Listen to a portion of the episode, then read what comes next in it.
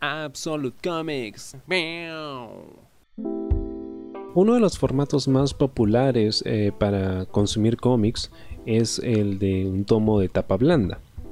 Ahora, en el mercado internacional se le conoce como Trade Paperbacks o TPBs, que es como generalmente van a encontrar este tipo de tomos en, portales como Amazon o Cheap Graphic Novels o InStock Trades o eBay o cualquier portal que utilices para comprar tus cómics. Ahora, ¿de dónde viene el término trade paperback? Porque el tomo de tapa blanda, pues creo que es conocido por todos los de habla hispana, es fácil de entender. Pero el término trade paperback sí tiene un poquito más de historia.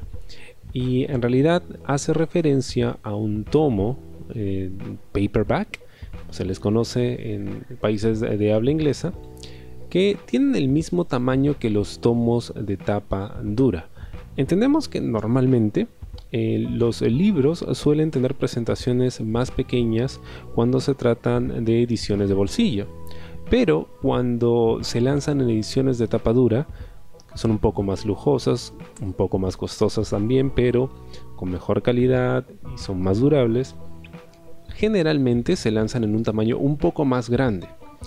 Ahora, cuando se trata de libros em, como tal, textos impresos, en realidad la diferencia de tamaño no es tan importante, a menos que incluyan quizá algunas ilustraciones. Pero cuando se trata de cómics, el tamaño sí importa.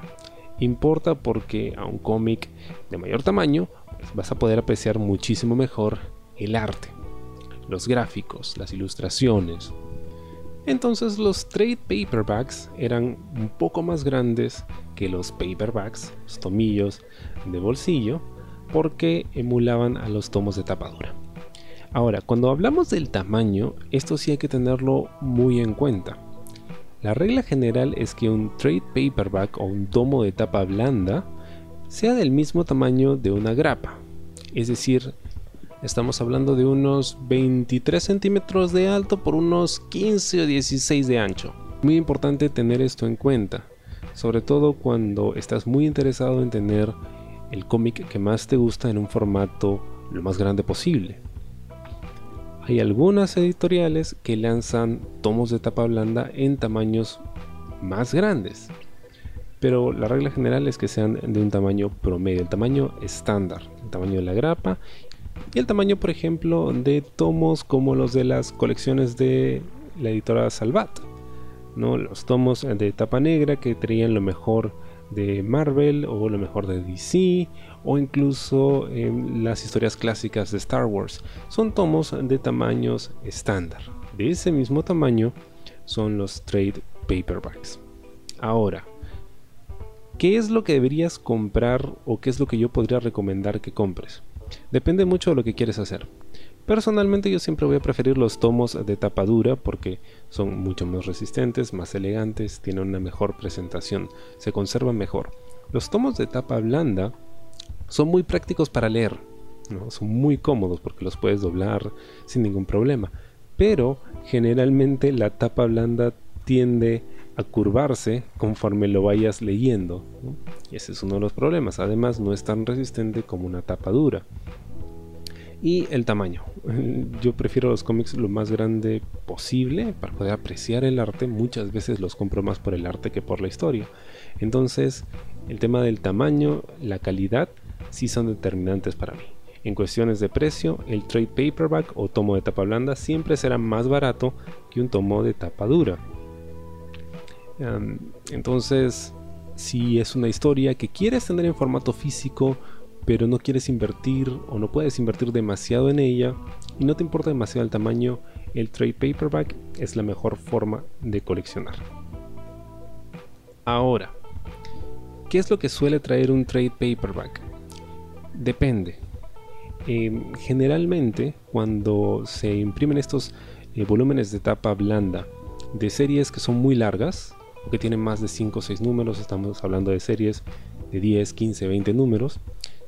Los trade paperbacks sirven como volúmenes para presentar por lo general 5 o 6 números de un cómic.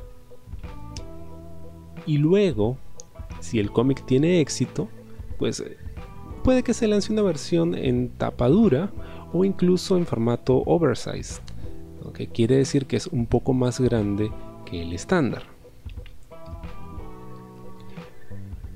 Hay algunas historias, generalmente novelas gráficas, que se lanzan solo en formato de tapa blanda o también lo que se conoce como omnibus, que recopila mucho más números de una serie. generalmente estamos hablando de un omnibus cuando tenemos por lo menos por encima de 200 páginas. El estándar en el mercado para determinar o denominar a un eh, tomo como omnibus generalmente son 400 a más.